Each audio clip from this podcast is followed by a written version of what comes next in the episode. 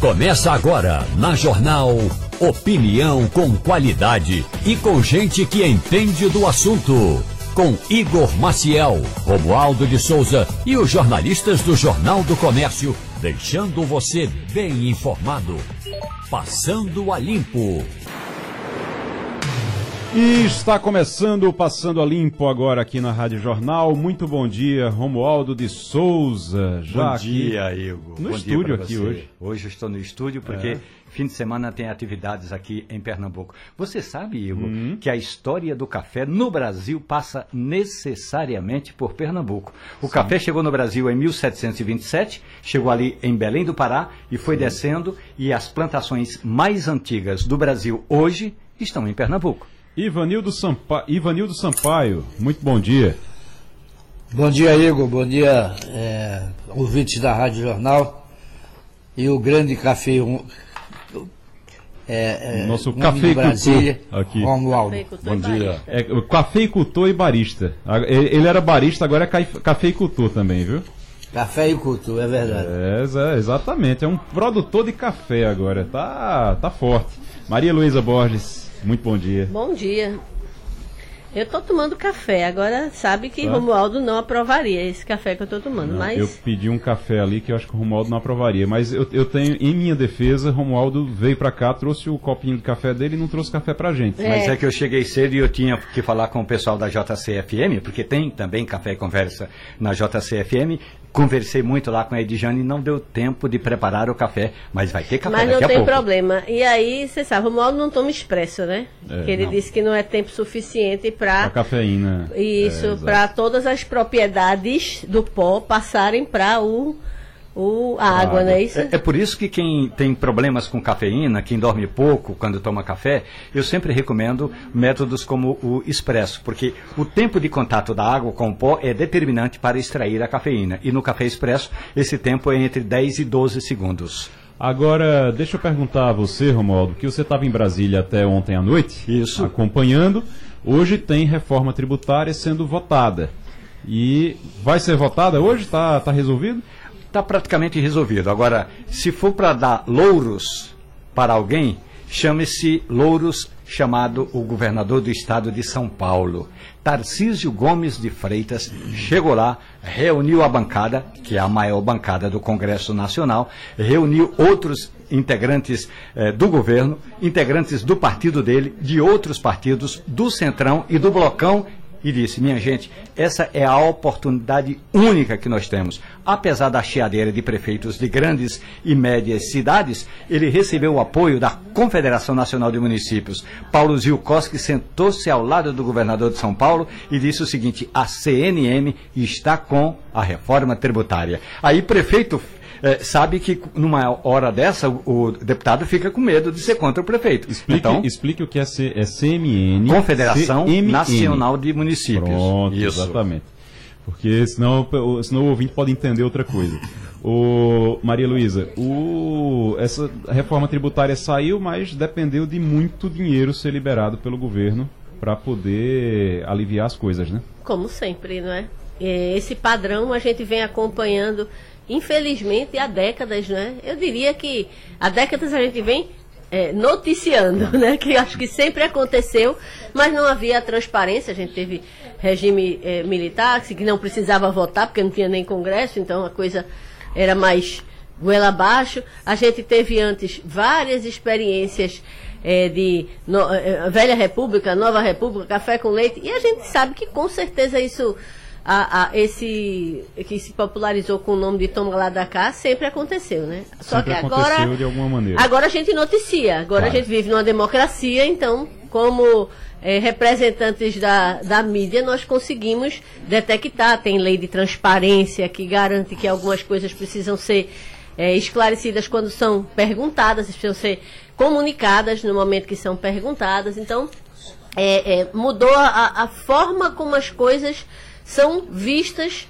por parte do eleitor, por parte do, da pessoa que no final das contas aqui coloca todo mundo lá. Mas sem muita novidade, né? Ô Ivanildo Sampaio, você que, que acompanha isso há muito tempo, é, de, nova, de, de, Nova República, inclusive é, é, para trás. Você lembra de alguma época, algum presidente que conseguia aprovar as coisas sem negociar com, com o Congresso, assim, fora a ditadura militar, claro? Você, você tem toda a razão. Eu acompanho isso há muito tempo. Eu trabalhei quatro anos com o Everardo Maciel, quando ele foi secretário da Fazenda de Pernambuco, e continuei tendo relações com ele, conversando, telefonando, trocando mensagens, quando ele foi secretário da Receita Federal. Ele dizia com muita propriedade que a reforma é, tributária era necessária, mas não saía, porque todos os sujeitos envolvidos queriam ganhar. E não há um, uma reforma onde todo mundo ganha. Alguém tem que perder. Alguém tem que não ganhar muito. Alguém, enfim.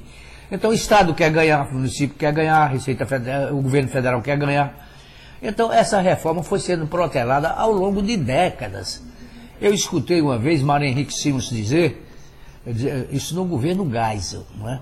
ele dizia o seguinte, a reforma mais carente deste país é a reforma tributária. Mas ninguém tem coragem de fazer.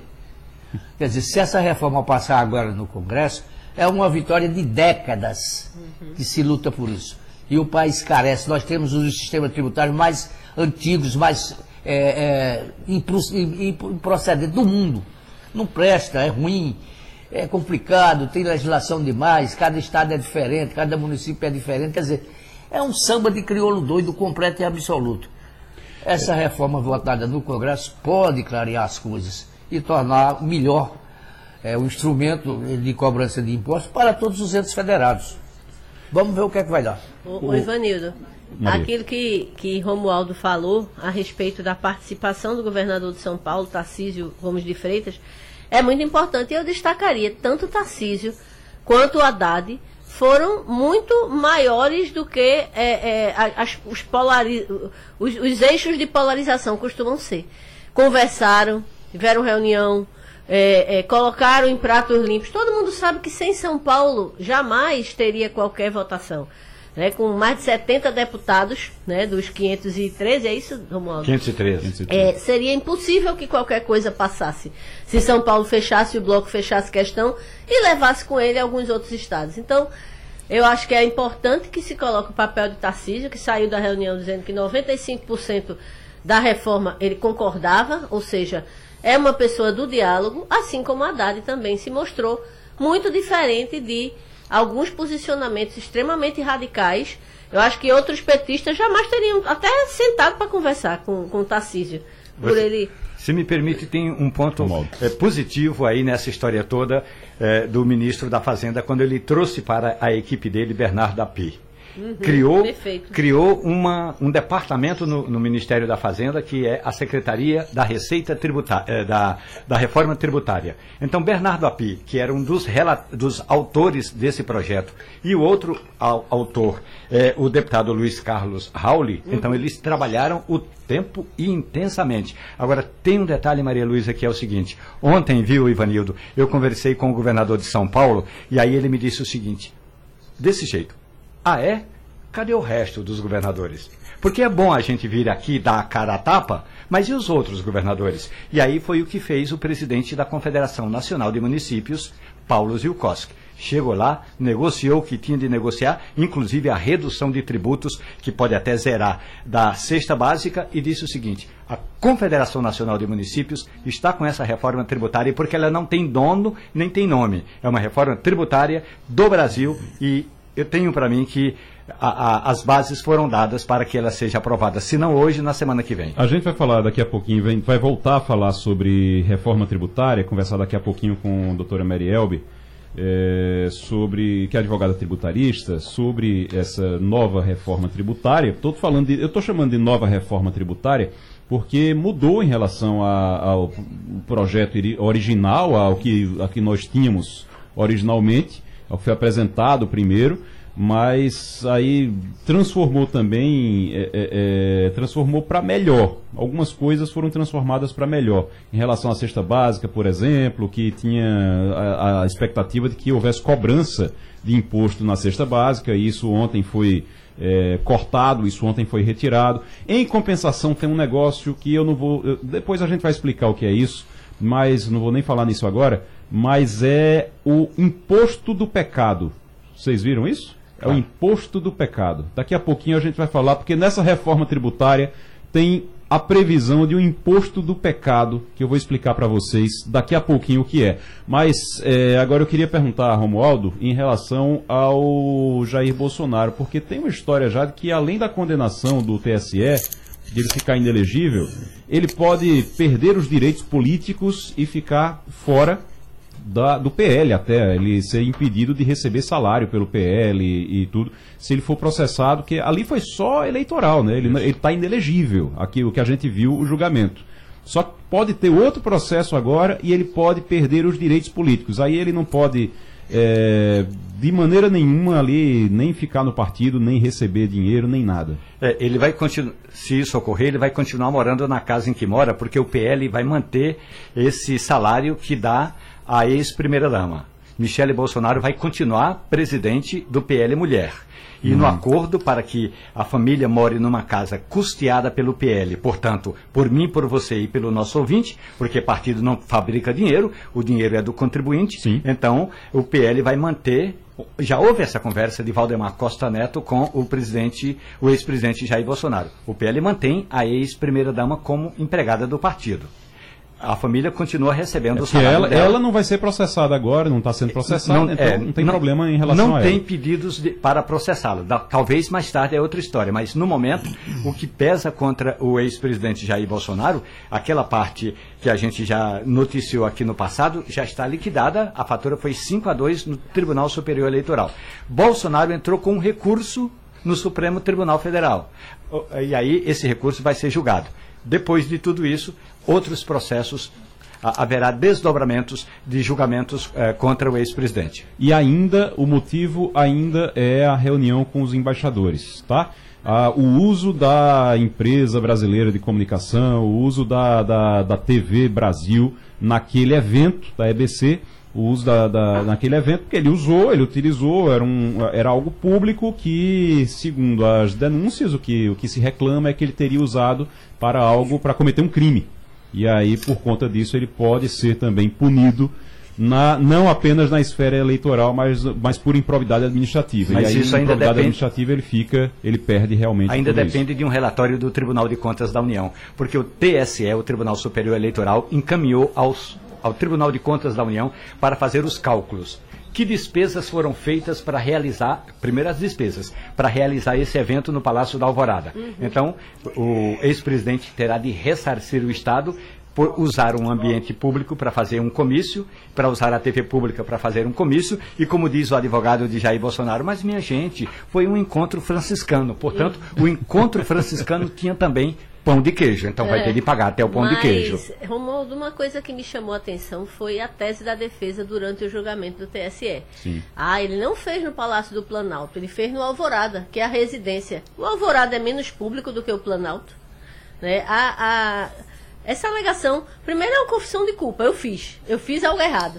Mas eu não fiz algo errado é, num lugar tão, tão público, eu fiz em um lugar menos público.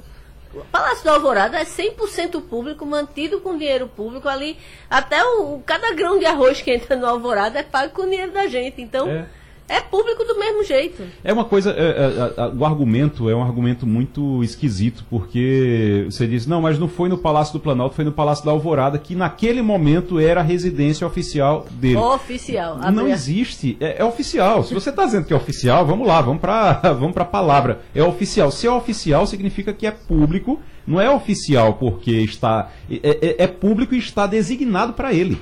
O palácio está designado para a moradia Sim. dele, mas não quer dizer que É, seja e, dele. E veja, quando houve lá a famosa visita que Michel Temer recebeu, também foi numa residência oficial. Né, a- a- exatamente, Jaburu. Jaburu, E deu toda a confusão que deu. Por que, que agora o Alvorada virou. Não, agora isso aqui é meu espaço privado, eu levo quem quer. Houve um é assim. procurador da República chamado Luiz Francisco que notificou a então primeira-dama Mari- Marisa Letícia.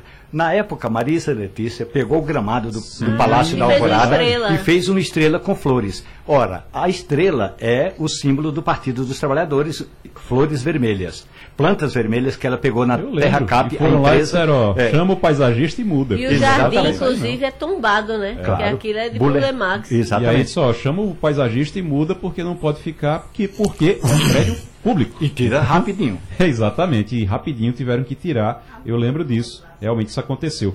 Deixa eu é, falar o seguinte agora. Estão acontecendo desapropriações e leilões em alguns prédios na região do, do Recife, ali no centro. E o trabalho está sendo feito para reabrir imóveis naquela área, um trabalho que está sendo feito pelo Recentro.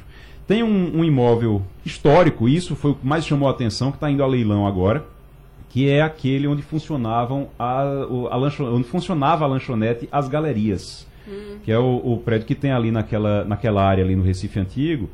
E vai para leilão agora, faz parte desse, dessa ideia, desse projeto do, da Prefeitura do Recife de transformar aquela área, de levar gente para lá, realmente. Agora, estamos na linha nesse momento com a Ana Paula Vilaça. Eu queria aproveitar agora. A Ana Paula é, é chefe do gabinete do chefe de gabinete do Recentro, no Recife. É, eu vou chamar de secretária, viu, Ana Paula? Porque o cargo é praticamente de, de, de secretaria. Então, secretária, muito bom dia. Bom dia, Igor. Bom dia, caros ouvintes do Passando a Limpo. É um prazer enorme estar aqui conversando com você nessa manhã. Secretária, deixa eu lhe perguntar uma coisa sobre esse prédio. Esse prédio é, o que, é o- aquele prédio famoso onde funcionou a lanchonete e as galerias. É, a lanchonete que continua funcionando lá, ali no, no próximo. Na Praça do Arsenal. Na pra- a Praça do Arsenal, exatamente. Mas não funciona mais nesse prédio, é em outro prédio agora. E esse prédio está indo a leilão. Chamou bastante atenção exatamente por conta disso. Faz parte do- do- do- dos planos da prefeitura de a- a- ampliar isso para outros prédios? Vai transformar aquela área ali? É, a Prefeitura do Recife, Igor, dentro do programa Recentro, vem promovendo essa ocupação do nosso patrimônio histórico, né? A reocupação da área central da nossa cidade. E utilizando várias ferramentas e instrumentos, né? O primeiro passo foi o projeto Portfólio, que foi o mapeamento desses imóveis, identificação dos proprietários, né? A gente sabe que é um gargalo do nosso centro, identificar o proprietário, muitas vezes pertence à Santa Casa, à igreja, espólio. Então, esse é um dos imóveis emblemáticos, né? Todo mundo conhece, é o famoso ferro de engomar, próximo ali ao Marco Zero, a Marquês de Olinda. Então, a gente acredita que ele pode ter um uso pelo privado, né, de diversas atividades, é um prédio de seis pavimentos, está bem conservado, né, próximo ao Marco Zero, faz parte daquela paisagem ali junto com a Caixa Cultural, entende? Todo com a Associação Comercial de Pernambuco, então esse prédio é bem emblemático. Então a prefeitura, com o intuito né, de promover o uso do nosso patrimônio, né, buscar recursos também para investir no município, a gente está promovendo esse leilão. A gente espera né, que tenham investidores interessados para que a gente, em breve, ve- veja esse prédio novamente ocupado com muita vida e trazendo as pessoas de volta ao nosso centro. Eu queria, eu queria entender uma coisa, eh, secretária. Como é que está o plano diretor para aquela área ali do Recife? Porque, por exemplo, digamos que Romualdo de Souza está aqui conosco, cheio de dinheiro de café, e ele resolve comprar aquele prédio. Ele pode fazer o que ele quiser com o prédio? A gente tem né, um estudo pelo Instituto do Patrimônio da nossa cidade que demonstra né, quais são os usos possíveis, a viabilidade, um plano de quadras. Né? Então, cada quadra do nosso centro tem todos os parâmetros urbanísticos, né, respeitando o nosso plano diretor, mas, de modo geral, qualquer tipo de atividade, né, restaurante, lanchonete, centro cultural, museu, todo esse tipo de uso é permitido, sim, para aquela região, comércio, serviços, Se ele quiser, se ele quiser morar lá também, não tem problema. Também, né? Esse é nosso grande desafio, né? Atrair a moradia para o nosso centro. A gente quer ver o nosso centro com vida 24 horas por dia, as pessoas morando, consumindo, também tudo de moradia. Eu tô, tá vendo, Romualdo? Tô arranjando uma casa para você já aqui no Recife. Deixa Uma eu... vista privilegiadíssima. Uma vista privilegiada. Deixa eu chamar agora Ivanildo Sampaio. Bom dia, secretária. Secretária, a senhora cuida do recentro. Eu vou lhe fazer uma pergunta porque foi um negócio que me chocou, me deixou realmente de teto baixo. Eu fui ao centro do Recife na semana passada e fiquei chocado com o abandono em que a, a área se encontra. O prédio onde funcionou o Diário de Pernambuco, nosso concorrente, com muita honra, é, é um negócio de dar pena. Portas quebradas, serve de, de, de banheiro para os moradores de rua. É, a pracinha deteriorada, as ruas sujas, nenhuma segurança. Eu não vi um policial, um só sequer. Eu fui na rua Camboa do Cabo fazer umas armações de óculos e voltei com medo, porque não tem polícia, só tem sujeira, só tem mendigo, só tem. É um negócio triste. Como é que esse projeto do, do está andando, secretária? Me diga aí. A gente, Ivanildo, vem fazendo uma série de melhorias.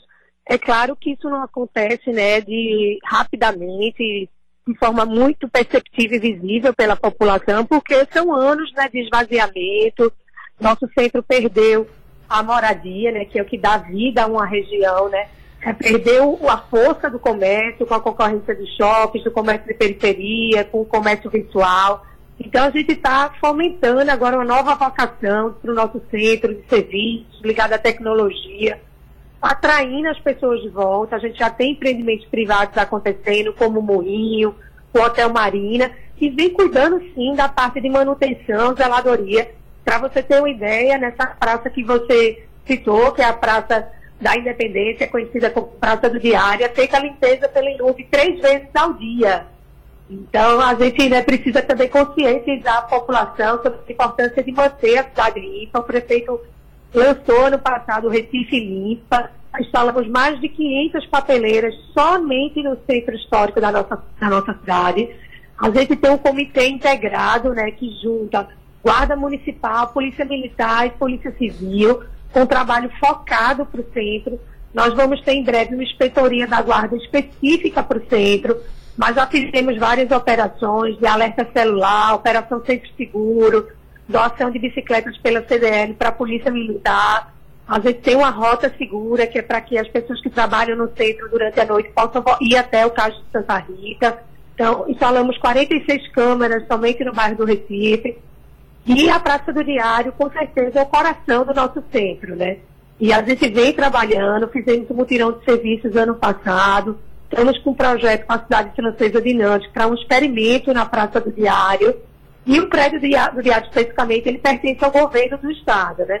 Nós já iniciamos as tratativas para ocupação desse imóvel, mas vamos cuidar do espaço público, né? O espaço que pertence à prefeitura, nós já estamos cuidando, reformamos a praça no passado, e estamos fazendo uma série de projetos para esse coração da nossa cidade. Ô secretária, eu, a senhora falou do. Ivanildo citou o prédio do diário e a senhora disse que está em tratativas com o governo para ver o que é que pode ser feito ali. Eh, sempre que se fala, pertence ao governo, sempre que se fala em, no centro da cidade e fala em imóvel abandonado, eu lembro também da casa de Clarice Lispector, que fica ali na Boa Vista e Sim. também está abandonada. Teve muita promessa de, de transformar em centro cultural, de reformar tudo, e continua abandonada. Estou vendo uma notícia de menos de um mês atrás que estava ainda abandonada por lá. Vai ser feita alguma coisa também naquela área?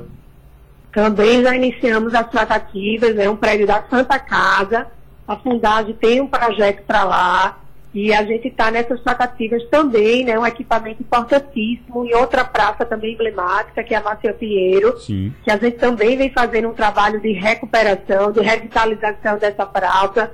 Então, nós já iniciamos as tratativas com a Santa Casa Misericórdia e a Fundagem para ocupação e revitalização da casa de Clarice Lispector. A gente diz isso porque a primeira coisa, eu acho que o, o, o que revitaliza de verdade não é é, tijolo, cimento e tinta. O que revitaliza de verdade é a presença das pessoas. E as pessoas não vão para lá enquanto não estiver, pelo menos, tudo organizado. Então, quando você tem esses, esses, esses prédios abandonados dessa forma, isso não atrai as pessoas para irem morar nesses locais. Chamar Maria Luísa. Sem dúvida, né? A gente quer trazer as pessoas de volta, uhum. Igor. Então, a gente precisa ter atrativo no nosso centro, garantir a segurança nós tivemos recentemente o São João na Avenida Rio Branco, que foi um grande sucesso, e as pessoas sentiram né, essa sensação de segurança, de bem-estar, né, uma festa da família, né, o Viva Guararapes, que aconteceu no último domingo também, as pessoas voltando a frequentar a Avenida Guararapes. Então, o evento ele tem essa possibilidade de mostrar a beleza do nosso centro, né, das nossas igrejas, museus, e fazer com que a pessoa perca esse medo de frequentar o nosso centro, né, voltar a fazer compras no nosso Vulco Vulco, né. Então, o que a gente quer fazer é isso, né, garantir a segurança, a infraestrutura, as condições de zeladoria para que as pessoas voltem a frequentar o nosso centro e tenha vida, né. Então, a gente precisa reformar, reocupar esses atrativos, né. Maria Luísa. Bom dia, Ana Paula. Obrigada aí por estar com a gente compartilhando essas informações. É, o que Ivanildo falou, né, da sensação de, de, abandono, é muito presente, é muito forte. E eu sei que um dos braços, do, do um dos pilares né, que o Recentro é, tenta trabalhar é a questão da habitação. É, a gente vê muito pouco progresso nessa área. Né? É, já houve lá atrás, é, antes mesmo até do Recentro ser lançado, a tentativa de é, se abrigar é, pessoas de rua em hotéis que estivessem com baixa ocupação, e isso foi meio que é, deixado de lado pela baixa adesão que, que houve. Há uma intenção de se investir em moradias de interesse social, o que também alguns ramos do comércio questionam se não vai trazer talvez um, um, um, abandono paralelo ao centro, né? Porque se dependendo de como você é, é, administrar isso, você pode trazer é, é questões que hoje afligem, por exemplo, muitos dos projetos habitacionais que a própria prefeitura já fez, né? É, e que a gente acompanha aí com tanta preocupação. Então, o, como é que está a questão da moradia? Existe alguma coisa concretamente saindo? Você falou de dois projetos importantes na região é, próxima ao porto, mas você tem toda a Boa Vista ali, que, é, que realmente é complicado, você tem todo o bairro de Santo Antônio, que, como o Ivanildo bem frisou, a sensação é de que é terra de ninguém, né? Você caminhar a pé pela pracinha do diário ou caminhar a pé pela Rua do Imperador é uma atividade de risco é, é, realmente não tem como fugir disso. Como é que está a questão da moradia? Que ações concretas já podemos esperar aí para tentar ver uma mudança e qual vai ser o foco desses projetos de moradia? Maria Luísa, excelente a pergunta, né? Esse é o nosso grande desafio, né? Atrair de volta a moradia. Isso foi um fenômeno mundial, né? O esvaziamento dos centros urbanos pela moradia, né? Com interesse pelas periferias, o crescimento das periferias. E o primeiro passo com a criação do Recentro foi a lei do Recentro, né, que concede incentivos e benefícios fiscais, chegando a ter isenção de IPTU por 10 anos quando o uso é de moradia. Então, de forma concreta, a Prefeitura já abriu mão da sua arrecadação para incentivar a ocupação pela moradia. É importante ressaltar que a gente quer moradia para todas as faixas de renda. A gente quer um mix de usos e atividades, comércio, serviços e moradia também para diversas faixas de renda. Então, em termos concretos, a gente está trabalhando uma PPP, uma parceria público-privada de locação social, de forma pioneira no Brasil, junto com a Caixa Econômica, com o BID, para fazer uma, um formato diferenciado de habitação social, subsidiada pela Prefeitura. Nós tivemos recentemente o lançamento de um co-living, que é essa moradia compartilhada, que foi um projeto aprovado pelo IFAM, pela Prefeitura, de moradia compartilhada para atingir o público mais jovem, o público do Porto Digital, no bairro do Recife. Além disso, estamos trabalhando fortemente no Minha Casa Minha Vida, é, Retrofit, é uma linha que o próprio prefeito João Campos participou ativamente da construção desse programa, e a gente vai reocupar alguns imóveis, não são todos, com moradia né, social, mas para diversas faixas, não é só para até um salário mínimo não, dois, três, faixa um, faixa dois, diversas até chegando a seis salários mínimos é possível.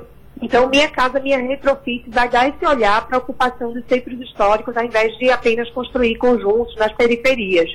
Então, a gente vem trabalhando fortemente na habitação, seja através de investimentos privados, concedendo benefícios, agilizando a aprovação de projetos, né? então, junto ao IFAM, junto à Prefeitura, para que a gente, em breve, tenha mais moradores aqui no centro. É, é, se você pudesse detalhar, Ana Paula, o Minha Casa Minha Vida no centro do Recife está focando em que bairros ou em que prédios que poderia, poderiam ser aproveitados como moradia? O plano diretor né, elencou alguns imóveis né, como prioritários para estudos, né, para imóveis especiais de interesse social, são os IEs. Né? Então, isso já foi identificado pelo plano diretor E o que a gente está fazendo nesse momento é, enquadrando aos parâmetros do Minha Casa Minha Vida Retrofit, né, que está ainda em formato de modelagem, de execução. Recife vai ser, sem dúvida, um projeto piloto para o governo federal, para que a gente estabeleça os critérios, as faixas de renda, o formato, mas só a gente ter um financiamento específico né, para ocupar os imóveis históricos, né, que seja atrativo para o investidor, para o empreendedor. Isso é um grande salto para a nossa cidade, para o nosso centro. Mas a, a, ideia seria ali na Boa Vista, por exemplo, secretário? A, é, esses foram mais de 40 imóveis que foram mapeados aqui no centro. Né? Tem Santo Antônio, São José, Boa Vista, tem nos vários bairros. Né? Uhum. Então a gente vai focar nesses que já foram pré-selecionados. Entendi. E identificar outros também para outras faixas, né? não tem um proprietário só, isso já facilita bastante, né? Então a gente está identificando imóveis que pertencem a um proprietário só, para que a gente possa é, ofertar e junto com o investidor, o empreendedor, é, conseguir esse financiamento do Minha Casa Minha Vida Retrofita. Ana Paula Vilaça, chefe de gabinete do Recentro no Recife. Muito obrigado, secretária a gente vai continuar acompanhando porque é algo que chama muita atenção e é do interesse de todos os recifenses, de todos os pernambucanos, que o centro do Recife seja revitalizado realmente, que as pessoas possam morar ali, que possam circular por ali, que a gente tenha áreas de lazer, como a gente está tendo hoje, mas que isso seja ampliado e principalmente tenha segurança. Porque se não tiver segurança também, a gente precisa ter um ambiente seguro e o ambiente seguro tem a ver com segurança. Eu sei que segurança é com o governo do estado, mas a prefeitura pode e deve contribuir também com isso. Vamos para o intervalo, a gente já volta? Agradecendo a, a Ana Paula. Oi, Eu... ah, ela está. Oi. Sem dúvida, né? O nosso objetivo é ter o nosso centro vivo, né? seguro né? e re reocupado por todos. Muito bem. Vamos para Washington, Estados Unidos. Fabiola Góes, muito bom dia. Bom dia, Igor. Bom dia a todos. Fabiola, eu estou vendo aqui que os americanos comemoram o dia da independência, comemoraram né, no dia da independência. O presidente Joe Biden pediu medidas rigorosas de controle de armas e condenou uma onda de ataques armados pouco antes do, do feriado. Teve muita confusão aí no, no, no dia da independência, não foi? Foi isso mesmo. Apesar de aqui em Washington a festa ter sido muito bonita, com queima de fogos, muita gente foi ao National Mall para presenciar, levou família, né, fez piquenique. E, por outro lado, alguns estados estavam sofrendo, passando por problemas sérios. Por exemplo, o Texas, que teve um ataque a tiros, quatro pessoas foram mortas, vários ficaram feridos. Também na Filadélfia, cinco pessoas mortas e outros registros ao longo de, de, no Chicago de novo também, porque Chicago no ano passado tem um ano isso em que atirador ficou em cima de um prédio disparando contra a população durante um desfile. Não sei se vocês lembram um desfile um desfile que tinha né, na cidade é, comemorando o Dia da Independência. Então os casos aqui só têm aumentado aqui nos Estados Unidos, é inacreditável. Até agora, de janeiro para cá, já são 346 casos de mass shootings, que é o que eles falam, né, de ataques em massa, quando são registrados quatro pessoas vítimas, ou mortas ou feridas. Ou seja, mais quase dois por dia esse ano já com ataques. A previsão é que serão mais de 700 até o final desse ano. Seja, os Estados Unidos realmente vivem uma epidemia, as pessoas estão sendo mentalmente afetadas por isso. Saiu uma nova pesquisa agora dizendo que um em cada cinco americanos já presenciou ou então já teve alguém da família que já foi ferido e que morreu né, e durante esse tipo de ataque. 28% dessas pessoas que assistiram, obviamente, um ataque desse ou que tem um familiar que, que sofreu algum tipo de injúria, eles têm problemas sérios e precisam procurar tratamento porque ficam abalados emocionalmente. Então, você imagina, essas pessoas é quase um terço da população americana que está abalado de alguma forma, assim, né, é, em, em algum tipo de ataque como esse. E a gente observa também a quantidade de homicídios, já são mais de são mais de 20 mil mortes por armas de fogo esse ano, mas a maioria delas provocadas por homicídio, as pessoas, ou suicídio, na verdade, as pessoas estão tirando a própria vida. E aqui realmente é uma, uma situação de saúde pública muito séria. E o ponto do Biden, né, durante o discurso, ele teve que falar sobre isso. E, e enquanto isso, vários estados, que são estados republicanos, permitindo o acesso de arma à população. Inclusive, aqui é, teve um, uma informação agora que durante a, uma revista foi encontrado um homem perto da casa do Obama e com arma, e ele teria sido eh, visto uma rede, um, um, post na rede social do Donald Trump, ele dizendo que sabia onde é que o Obama morava, e aí esse homem resolveu, por conta própria, ir fazer ronda, imagina, perto da casa do Obama. Então, é realmente, a população está é, usando mais arma, está fazendo mais, cometendo mais esse tipo de ataque, por outro lado, o governo federal aqui nos Estados Unidos não consegue coibir esse tipo de crime. O Fabiola, a gente está é, aqui, o pessoal está querendo lhe fazer pergunta também, mas eu queria lhe fazer uma pergunta que eu devia ter feito logo no início. É, tá fazendo calor aí, não? Olha, tá fazendo calor aqui em Washington. Ontem chegou a 32 graus, a previsão hoje é de que chegue a 33 graus.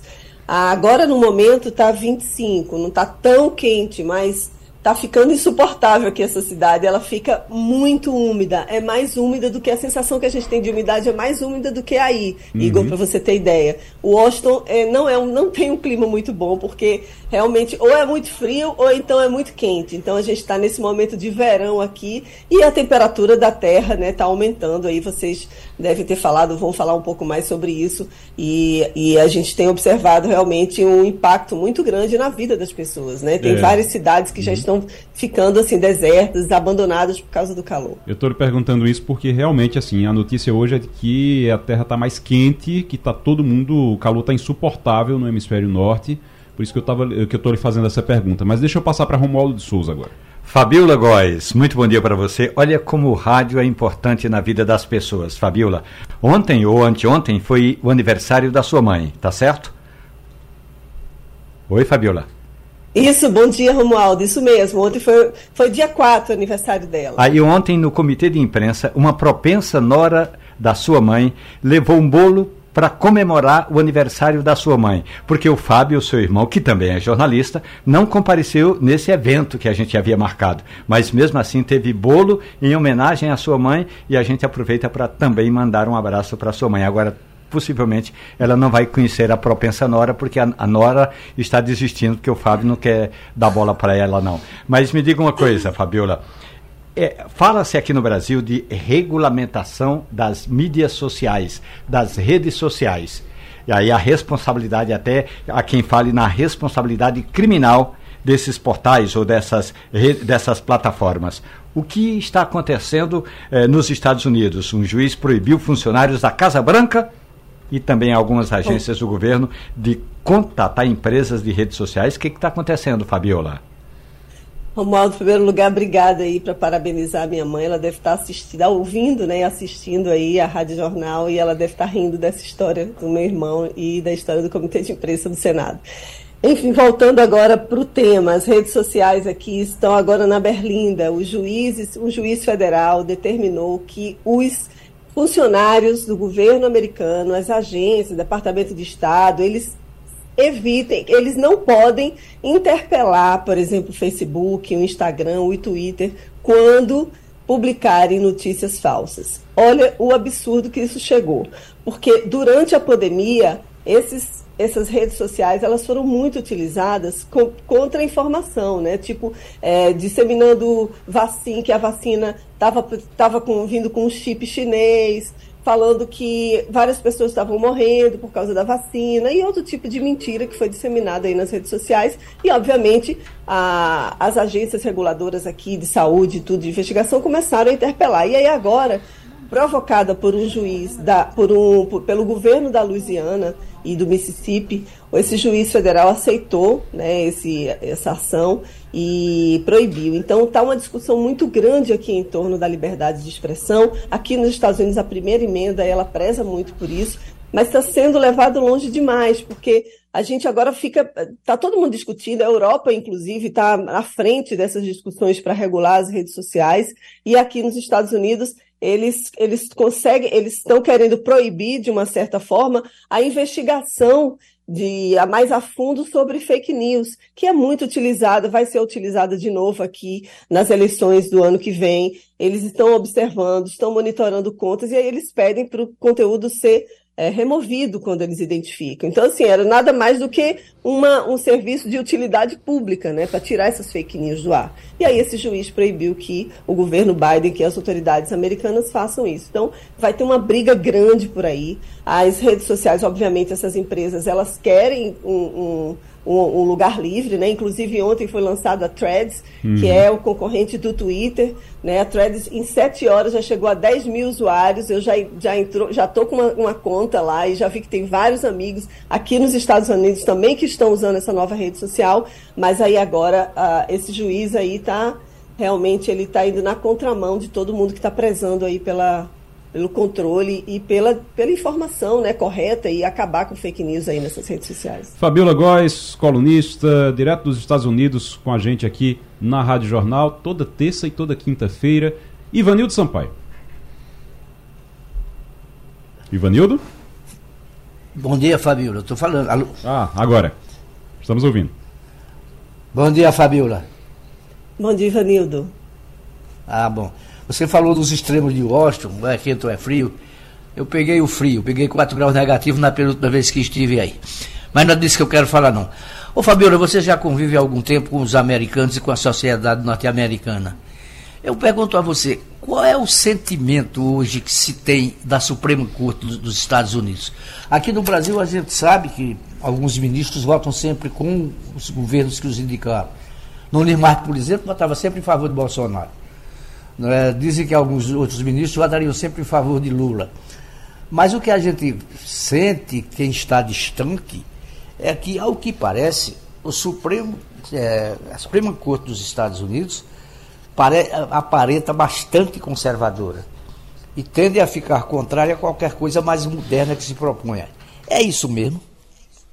É isso mesmo, Vivanildo. Inclusive, essa Suprema Corte, na semana passada, ela aprovou algumas medidas, proibiu outras, e o que a gente observa é que toda decisão nova que sai é contra é, é, é, totalmente conservadora, né? Então a gente sabe da questão do aborto aqui nos Estados Unidos, é uma discussão desde 1973 era permitido aborto, o ano passado proibiram o aborto, né? Então a, são seis juízes, a maioria de conservadora, e eles estão determinando né, algumas medidas contra, inclusive, o governo Biden, o governo republicano, um governo bem mais liberado assim, em relação às várias questões né, de costume mesmo. E tem discussão, inclusive, no Congresso, de parlamentares que são de uma ala mais à, à esquerda mesmo do Partido Democrata, do Biden, que ele aumente o número, que passe nessa proposta, enfim, que ganhe apoio no Congresso e tudo, que aumente o número de juízes na Suprema Corte aqui nos Estados Unidos para evitar que esse tipo de coisa aconteça. Mas a, gente, a, a, população americana, de uma certa forma, Ivanildo, é muito conservadora. Eu observo isso aqui nas relações pessoais. Eles têm uma tendência mesmo ao conservadorismo. E isso está agora representado muito bem porque o Trump ele indicou três dos ministros da Suprema Corte. Então, o Biden só indicou uma, que é a Ketanji Jackson, que é uma primeira é, é, a juíza democrata, né, negra, assim, que está uma primeira mulher negra que assume a Suprema Corte. Já tem juiz negro antes e que está envolvido, inclusive, numa série de polêmicas. Mas o que a gente observa é isso, é um reflexo do que foi esse governo Trump, do conservadorismo, e agora isso está sendo levado aí pela Suprema Corte. Muito bem. Fabiola, deixa eu só agora trazer informação que Zé Celso Martinez acabou de sair de, de chegar agora a informação. Zé Celso Martinez morre aos 86 anos. O dramaturgo estava internado em UTI após incêndio. Houve um incêndio e ele estava internado numa UTI e acaba de ser divulgada a informação da morte de Zé Celso Martinez, dramaturgo. É, daqui a pouquinho a gente vai voltar a falar sobre isso. Mas deixa eu passar para Maria Luísa Borges. Bom dia, Fabíola. Queria falar um pouquinho com você sobre guerra da Ucrânia. Parece que a questão da usina nuclear de Zaporizhia é, tem preocupado muito, não é? é? Tanto a Ucrânia diz que a Rússia pode provocar um, uma hecatombe nuclear, né? Muito pior do que Chernobyl. E a gente tem também a Rússia contra-atacando, dizendo que a, a, a, Ucrânia também pode fazer isso. Como é que está essa, esse clima, essa tensão e o risco que a Europa e o resto do mundo correm se realmente alguma coisa acontecer em Zaporizhia? Bom dia, Maria Luísa. Realmente é de se preocupar porque é a maior usina nuclear que existe na Europa. Né? São vários reatores, são seis reatores nucleares. E o presidente da Ucrânia, Volodymyr Zelensky, anunciou ontem, disse ontem, espalhou para a imprensa, dizendo que teriam se colocado vários pontos de explosivos em cima, no teto dessa usina nuclear. E isso daí iria provocar um acidente catastrófico, talvez pior do que aconteceu em Chernobyl, que foi, nessa, foi na Ucrânia também, só que antes era a União Soviética, na, em 1986. Então, estão todos os olhos assim do mundo assim da, da energia atômica é, observando o que está acontecendo por lá. A, organizações internacionais também estão de olho, só que eles dizem que não tem nada de fato que demonstre que isso está acontecendo, que seria um atentado que a Rússia está planejando, porque eles também não têm nem acesso a chegar lá, porque a área é totalmente controlada pela Rússia. A Rússia invadiu a região de Zaporizhia já em outubro do ano passado e tomou conta ali daquelas, daquelas, daquele complexo de usina nuclear. Então, meio que a Ucrânia fica sem controle. Volodymyr Zelensky está aí falando para todo mundo, dizendo que realmente é um risco iminente. A Rússia diz que não, que é a própria Ucrânia que está aí tentando mascarar o que, que eles estão planejando fazer. Mas o fato é que está todo mundo muito preocupado, essa guerra está indo longe demais. A China tem uma notícia hoje que saiu no Financial Times dizendo que o próprio Xi Jinping, quando teve há um mês, dois meses na Rússia, falou com o presidente russo eh, Vladimir Putin que não usasse arma nuclear, não que evitasse esse tipo de coisa e parece que o Putin não gostou muito. Mas enfim, a gente está vendo aí o, o, pode escalar muito ainda. Tem uma outra notícia agora que o líder do grupo Wagner não estaria mais na Bielorrússia, que estaria na Ucrânia. Então tem muita informação aí que está sendo disseminada que a gente não sabe se é verdade. Agora, o fato é que a Ucrânia disse que tem explosivo em cima da usina de Zaporizhia e isso é muito sério. É um risco muito grande para a humanidade. Fabiola Góes, direto dos Estados Unidos, conversando com a gente aqui no Passando a Limpo. Muito obrigado. Até semana que vem, Fabiola. Até semana que vem. Vamos voltar a falar sobre a reforma tributária agora, porque é o, o, principal assunto do dia hoje. A gente começou o programa falando sobre isso e dizendo que, Romualdo aqui dizendo, inclusive, confirmando que deve ser votado hoje. Hoje deve ser votada a nova reforma tributária. E a gente vai conversar com a doutora Meriel Queiroz agora, já tá, a gente já está fazendo contato com ela, para ela explicar um pouquinho sobre isso. E eu vou começar já perguntando a ela sobre o, esse tal desse imposto do, do pecado. Imposto do pecado, que é bem interessante, né? Essa história do imposto do pecado. A gente vai falar sobre isso. Mas é o seguinte: cigarro, é, cigarro, bebida, principalmente, que deve entrar nisso, e poluentes, tudo que fizer aí, que fizer mal ao meio ambiente. Mas a gente já está na linha com a doutora Marielbe Queiroz. Doutora Marielbe, muito bom dia, seja bem-vinda, como sempre, aqui à, à Rádio Jornal. É sempre um prazer. Bom dia, roteiro. O doutora Merielbe, a gente viu que aconteceram algumas mudanças no texto da reforma tributária e uma coisa que me chamou a atenção foi essa história do imposto do pecado, que é mais para bebida e bebida alcoólica e cigarro e outras, outros Sim. produtos também. O que danado é esse imposto do, peca do pecado, doutora Merielbe? Olha, era bom saber o que é pecado, né? Olha, veja só. É, essa proposta é incrível, porque foi liberado o texto ontem para votar hoje, não dá tempo nem ler tudo, né? Uhum. É, estão sendo alterados 150 dispositivos, né? E antes queria ser um imposto único, já foi um imposto dual da, da federal, que une PIS, COFINS e PIS, estadual e municipal, né? Subnacional, que será o ICMS e ISS. E aí, Além desse, foi criado um imposto é, é, especial exatamente para essas questões do, do cigarro, etc. bebidas, é, setores e, e, produtos que é, são é, atentos contra a saúde e com isso é, estabelece, pode ser estabelecido, como já é hoje, uma alíquota bem maior, como forma de, de reduzir o consumo na prática a gente viu que existe há muito tempo e nunca, nunca foi reduzido, né? Uhum. O, o, mas isso já vale a partir de agora, quando for aprovado, não agora, né? Porque vai, ser, vai passar pelo Senado ainda depois, mas sendo aprovado, virando lei, já começa a ser cobrado isso? Os preços não, aumentam? Não, não. Não, veja hum. só. É, Isso aí já existia hoje uma, uma, uma cobrança de, de, tributo maior sobre esses produtos. Né? Mas essa reforma vai depender de lei complementar. Então, tudo que hoje está eh, sendo votado vai depender de uma lei complementar e de leis ordinárias. Portanto, isso aí, eh, na realidade, só vai entrar em vigor a partir de 2027, se for, bom, se for aprovado no Senado. Depois do Senado, se for aprovada a lei complementar que vai regulamentar tudo, e depois as leis ordinárias implementando isso em cada ente. Então, a previsão é que comece em 2027 e só vai terminar em 2078, 50 anos depois. Nossa. Tá certo. O Ivanildo Sampaio, a gente está conversando com a doutora Merielbe Queiroz, sobre, que é especialista nessa área, exatamente na área tributária, sobre o, a reforma tributária. Ivanildo. Pois é, a gente já conhece a professora Elbe há muito tempo, ela sempre participa conosco aqui do Passando a Limpo e de outros programas do sistema. A minha pergunta é a seguinte, Mary, é, com essa reforma, é, quem perdeu? É, o, a União sempre ficou com o, o pedaço maior das arrecadações.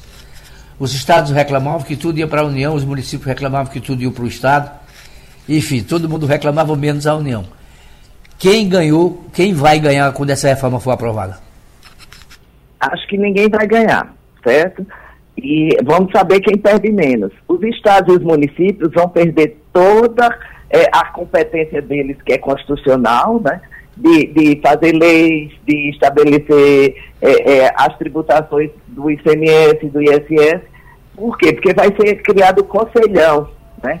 Esse conselho ele vai ser praticamente o quarto poder, porque já tem legislativo, executivo e judiciário, e ele vai ter o mesmo poder de legislar, de, de comandar os resultados e fazer as regulações dos tributos dos estados e dos municípios. Então, esse poder é, é, constitucional de legislar e cobrar tributos vai ficar com o Conselhão, certo? E aí, é, é foi criado também um Fundo de, Nacional de Desenvolvimento para compensar as perdas regionais com o fim dos incentivos fiscais. Quem perde muito? É, é, é regiões menos desenvolvidas que vão ter é, é, é, que vão ter o, o, não vão poder mais ser estabelecidos benefícios fiscais para elas, né? E para isso vai ficar dependendo desse fundo para compensar. Mas quem perde mesmo? O consumidor classe média, porque se é um tributo sobre o consumo, e ele é não cumulativo, as empresas terão débito e crédito, débito e crédito no final. A conta será paga pela classe média. Por quê? A classe pobre foi dito que haverá uma devolução do imposto. Só que no Brasil a gente não sabe quem vai ser chamado de classe pobre e se vai ser o pessoal da Bolsa Família, se vai ser o pessoal que é de, de imposto de renda. E isso é perigoso. Por quê? Porque você vai ter o peso todinho da carga tributária em cima do, do da classe média. E aí vem várias coisas que as empresas estão lendo rapidamente e não estão se atendo, porque a indústria defende dizendo que vai ser não cumulativo, não vai ser não cumulativo totalmente, porque diz que a lei complementar vai poder colocar como é, é, o creditamento só no pagamento. Então, é preciso que leia, e o absurdo é, se for votado hoje um texto que foi liberado ontem à noite, não dá tempo nem de ler e se atenta com total transparência. Muito bem. Doutora Marielbe. Uh, Romualdo de Souza. Marielbe, bom dia para a senhora. Quando o texto chegou às mãos dos deputados, 142 páginas só de resumo, era aí, vamos imaginar, por volta das 7 horas da noite. O que, convenhamos, para modificar a Constituição Federal, o tempo é muito curto mas no Congresso Nacional, quando eles querem aprovar ou querem rejeitar um projeto, eles pouco eh, se dão conta da importância de que os parlamentares também precisam ler aquele relatório. Tem um item, ou tem uma parte no relatório que é fundamental e que a senhora começou a destacar aí, eu gostaria de ouvir a sua opinião especificamente para Pernambuco. Imaginemos os estados que já dão hoje alguns benefícios para atrair empresas. Ontem, aliás, houve até uma reunião de parte da bancada dos 25 deputados da bancada pernambucana com o secretário Bernardo Api para tratar desse, desse assunto. Como é que vai ficar, Merielbe, o fato de Pernambuco ser um dos estados que, no momento, concede benefícios para a montadora? não vai poder mais conceder. Tá? É, ele, o Estado não vai poder conceder é, no ICMS, os municípios no ISS, tem no Norte e Nordeste, Zona Franca de Manaus, que esses vão ficar defendendo esse Fundo Nacional de Desenvolvimento Regional, o FNDE. Né? Ou seja, uma parte da arrecadação vai para esse fundo e a União, que a gente ainda não sabe os critérios que vão ficar de acordo com, com a lei complementar, vai distribuir isso com os estados que tiverem perdas e com as empresas que tiverem perdas com o fim dos incentivos fiscais. Isso é perigoso porque quem vai abrir indústria no Norte e Nordeste sem um incentivo fiscal, sem ter uma, um diferencial entre estados do Norte, Nordeste, Sul e Sudeste. Então, Pernambuco, acho que não se atentou e foi convencido com essa história do Fundo Nacional de Desenvolvimento. E a esperança é que isso seja aprovado no, na Câmara para dizer que foi aprovada a reforma tributária e quando chegar no Senado, ela seja ou corrigida ou demore tanto a ser aprovada que dê tempo fazer as, a, a, os debates devidos. Por quê? Eles dizem que há 30 anos debate reforma, mas esse texto só foi liberado ontem. Ele traz grandes modificações do que já tinha sido liberado dia 22.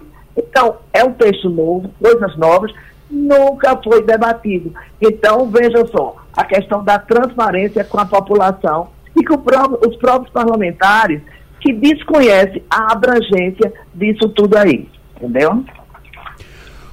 Doutora Meriel Queiroz, advogada tributarista, conversando com a gente aqui no Passando a Limpo. Maria Luísa Borges.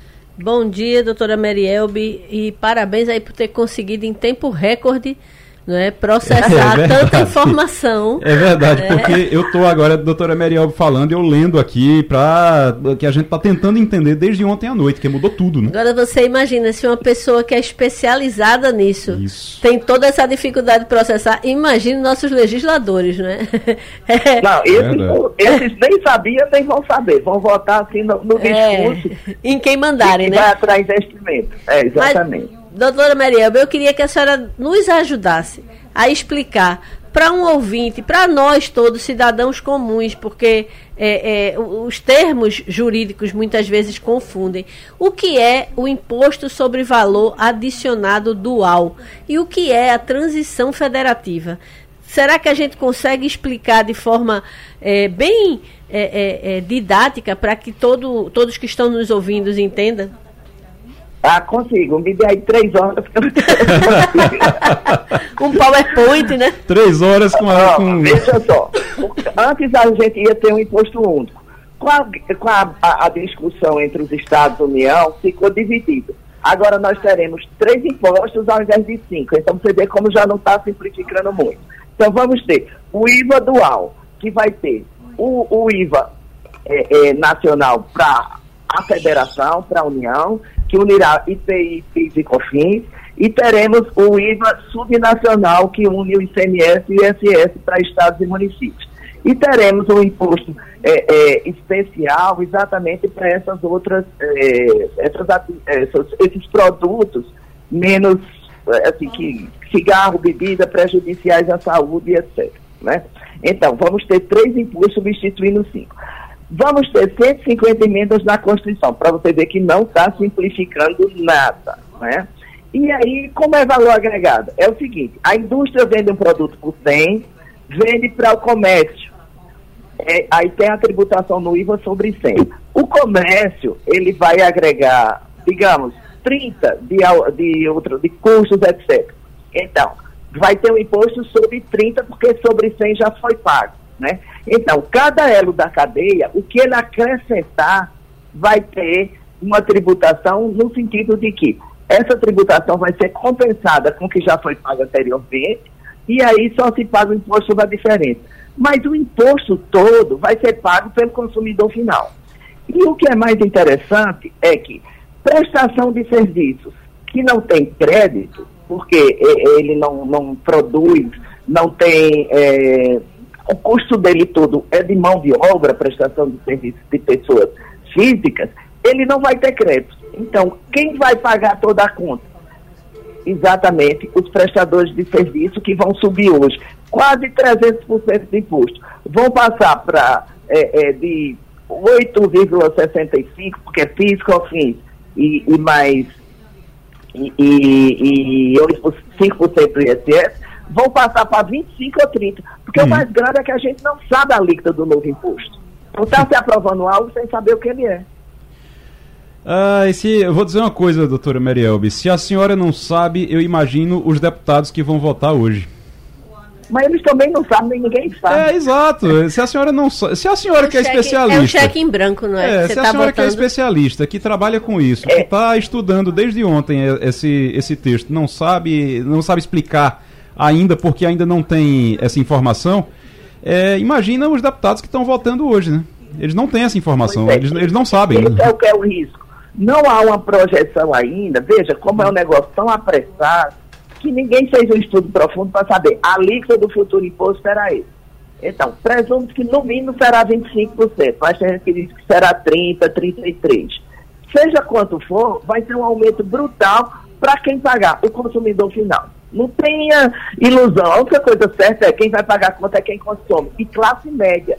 Uhum. Porque a pobre, que eu não sei qual é essa classificação, ela vai ter essa devolução que também ninguém sabe como é, porque tudo está na lei complementar. Está se aprovando uma emenda constitucional, coisa absurda, sem ninguém saber o que é que vai acontecer, porque tudo vai ser na lei complementar que ninguém conhece.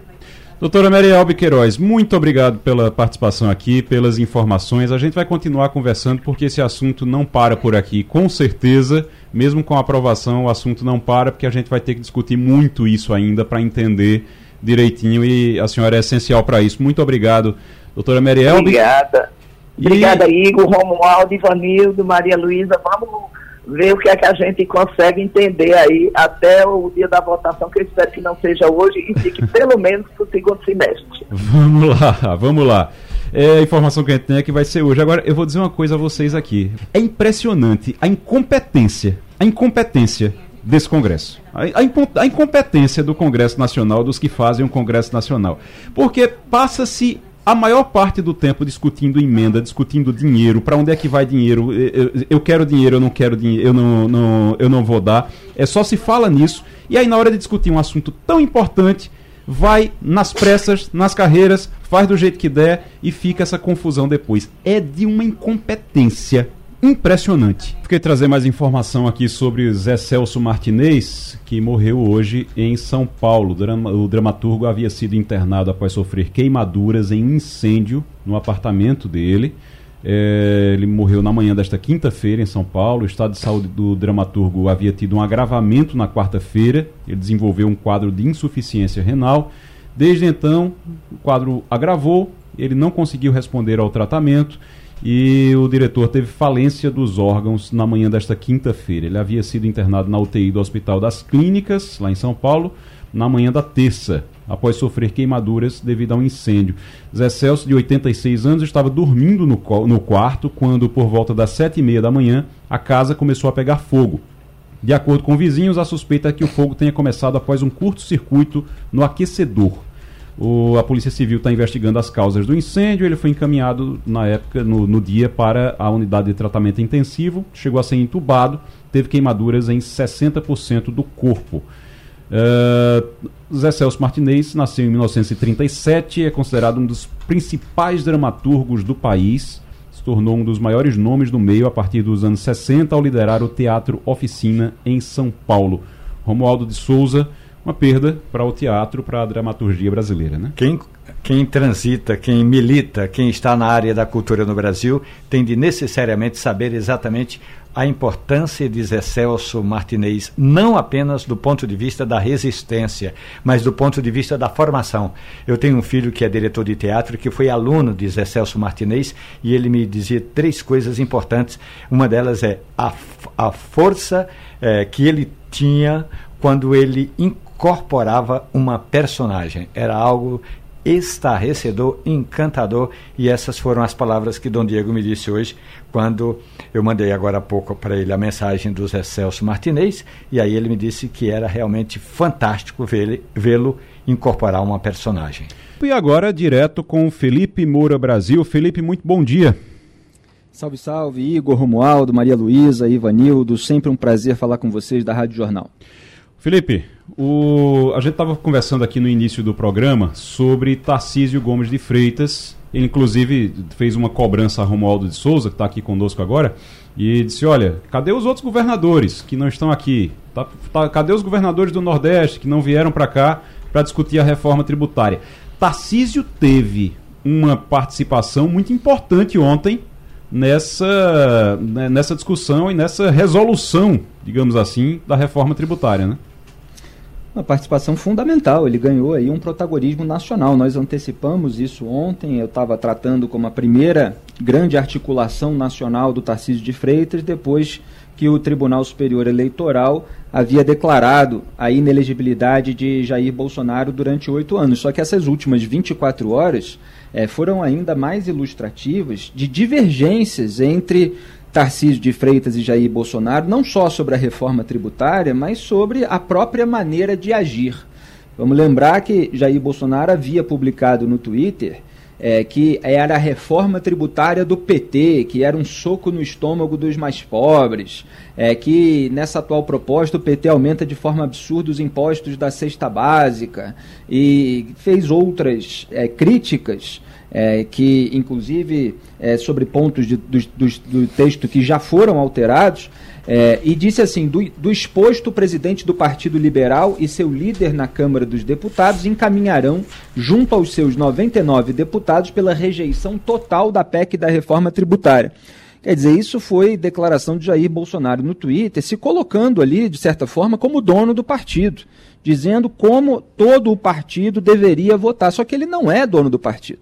Ele é um membro do partido que foi presidente da República e agora não tem mais esse poder todo, não tem caneta na mão e acabou sendo rapidamente contrariado por uma série é, de políticos, a começar pelo dono verdadeiro do partido, do PL, Valdemar da Costa Neto, que não seguiu essa orientação feita é, pelo ex-presidente aos parlamentares para que se opusessem à reforma. É claro que o texto ainda está em construção hoje, então a gente ainda vai ver a posição do Valdemar, mas nas últimas 24 horas foi uma posição também de tentativa é, de construção. É, o Cláudio Castro, governador do meu Rio de Janeiro, que a gente sempre fala com um pronome possessivo porque é nossa terra, ele disse que vai se manifestar de maneira favorável ao texto. E é exatamente isso que o Tarcísio de Freitas está buscando. O próprio Arthur Lira, que foi muito tempo fiador do governo Bolsonaro, ele que é presidente da Câmara, falou assim, é, sem citar diretamente o Bolsonaro, mas claramente se referindo a ele, que erra quem tenta politizar a reforma tributária. É uma pauta importantíssima para o país, é uma pauta federativa, uma pauta do Brasil. Precisamos procurar um texto neutro que não aumente carga e afastar as versões dos que não querem a aprovação da reforma, a, a versão, as versões dos que é, não querem a aprovação da reforma, aquelas que eles tentam imputar às vezes. Né? Era disso é, uhum. é, que o Arthur Lira estava falando. Então o Tarcísio Freitas, ele está dizendo que é 95% a favor do texto e estava lutando pela mudança pontual naqueles 5% em que ele apresentava divergência. Houve até uma foto dele junto com o Fernando Haddad, porque eles se reuniram, é, eles que foram oponentes, é, na disputa pelo governo de São Paulo. O Tarcísio acabou ganhando é, do atual ministro da Fazenda, Fernando Haddad, mas a conversa mostra uma civilidade, mostra uma maneira diferenciada é, por parte de ambos, do Tarcísio e do Haddad, verdade. de resolver problemas é, que são é, muito importantes que sejam resolvidos para o país.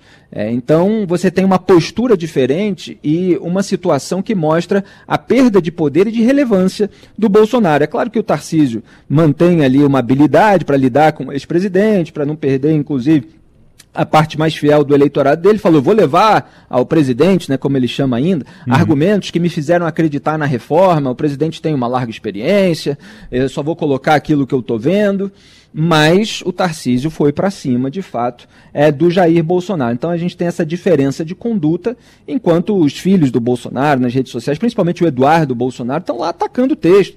E ainda com mentira, porque o Eduardo Bolsonaro, por exemplo, hoje fala que a cesta básica pode ficar 60% mais cara, sendo que é, você é, tem aí a última proposta que zera os impostos sobre a cesta básica. Né? Toda uma tentativa de você reduzir é, os impostos sobre os itens de maior necessidade dos brasileiros.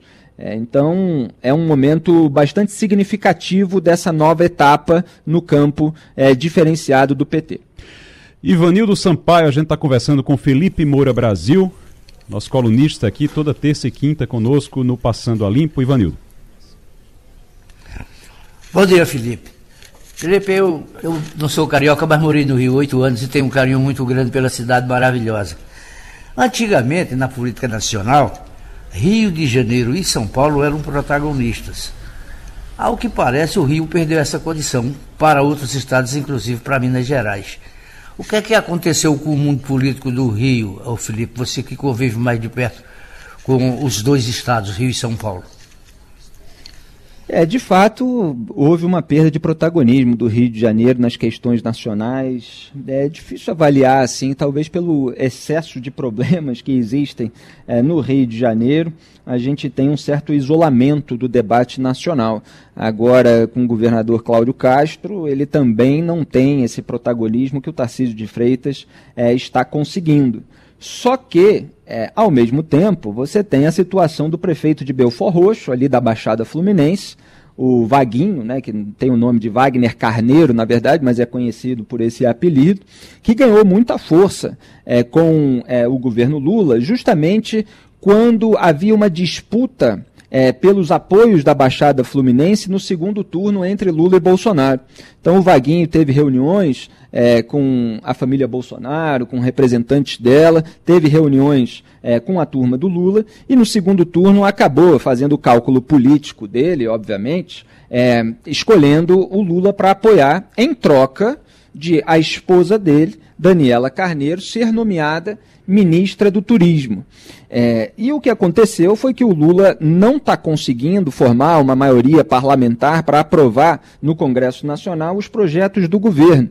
Então, o Centrão, que está sempre adotando é, é, essas políticas do toma lá da cá, querendo é, oferecer votos é, em troca de liberação de emendas e cargos, está pressionando o Lula para entregar a pasta do turismo é, para os seus aliados.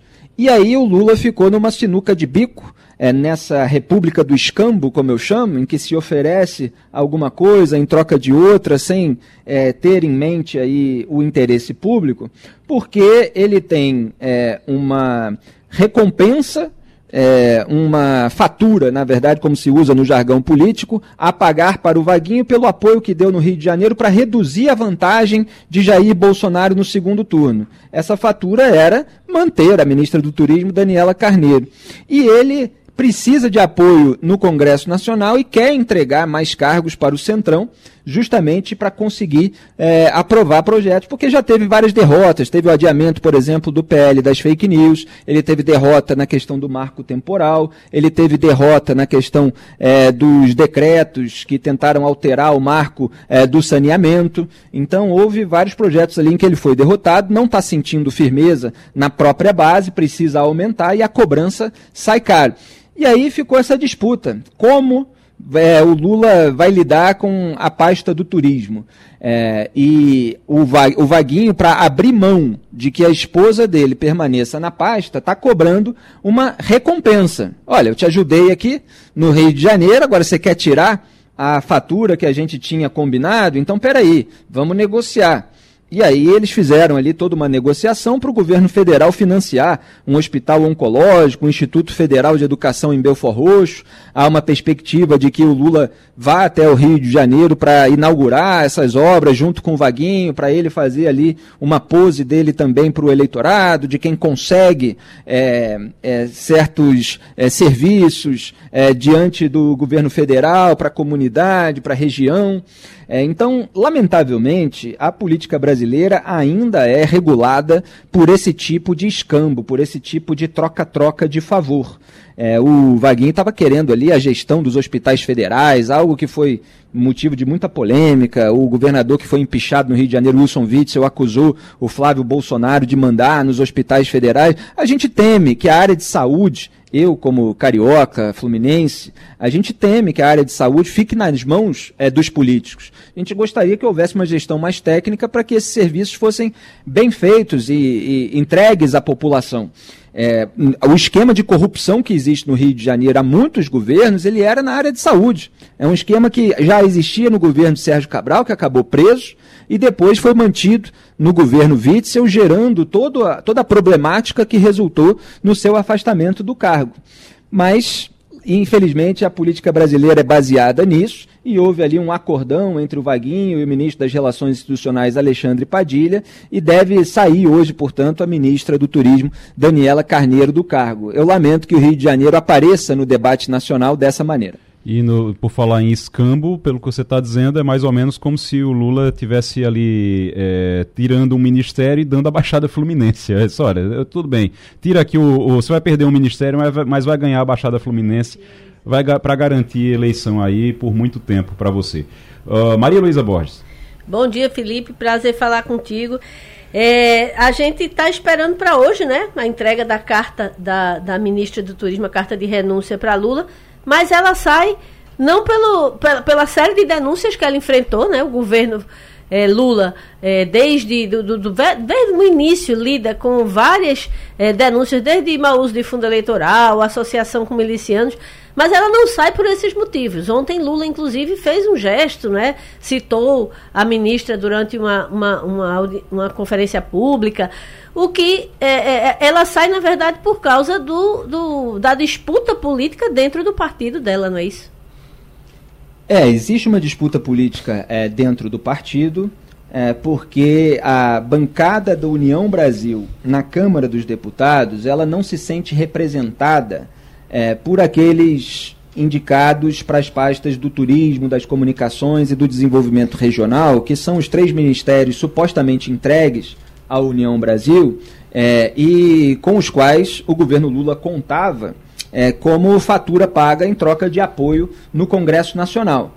É, só que a, a, Daniela Carneiro, ela foi indicada pelo Ministério do Turismo na chamada escolha pessoal é, do Lula.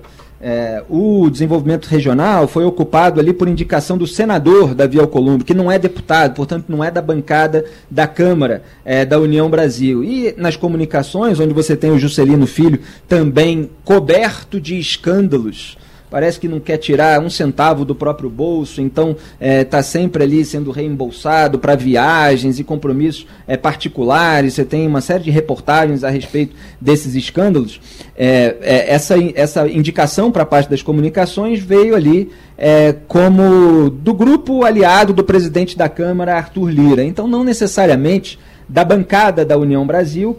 E depois a Daniela Carneiro ainda recorreu à Justiça Eleitoral para deixar o partido para deixar a União Brasil. E aí a União Brasil falou: olha, agora mais do que nunca a gente precisa do nosso quinhão. Né? Então está cobrando aí do Lula uma indicação do Celso Sabino, que é o deputado do partido, ele é do Pará, é, e ele está aguardando aí. É, ontem até um, um, um, seguidor meu fez uma comparação com o, o Ancelotti, né, que está sendo aguardado na seleção brasileira para 2024, e o Celso Sabino está um tempão aí aguardando essa substituição é, da Daniela Carneiro. É, então você tem aí esse, esse momento. E como você bem colocou, Maria Luísa, é, ela deveria ter sido afastada do cargo pelo presidente da República por razões é, de moralidade pública. Por é, as fotos em que ela aparece é, trocando apoios com milicianos que acabaram investigados no Rio de Janeiro e a Baixada Fluminense ela sofre com esse problema. Esse é um dos grandes problemas é, do estado onde eu nasci. É a criminalidade, é o crime organizado, é a disputa territorial entre milícias, entre traficantes, é, áreas em que o Estado não entra com a polícia, é, que comerciantes, que população de baixa renda precisa ficar pagando taxa para não ser assaltado, para não ter a vidraça quebrada, é, para conseguir é, internet, para conseguir água encanada, para conseguir é, uma série de serviços. É, então é lamentável que ela tenha ficado, porque o Lula precisa de apoio e que agora ela seja trocada por outro motivo é, que tampouco é nobre. Felipe Moura Brasil, toda terça e toda quinta-feira aqui conosco no Passando a Limpo. Muito obrigado, Felipe, mais uma vez e até semana que vem.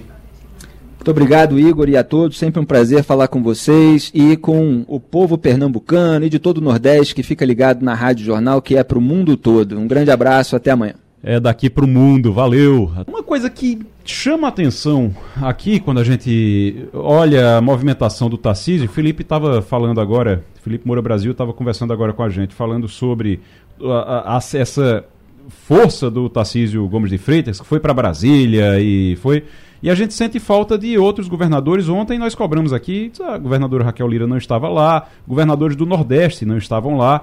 E aí, quem estava lá e estava reclamando foi o governador de Goiás, né?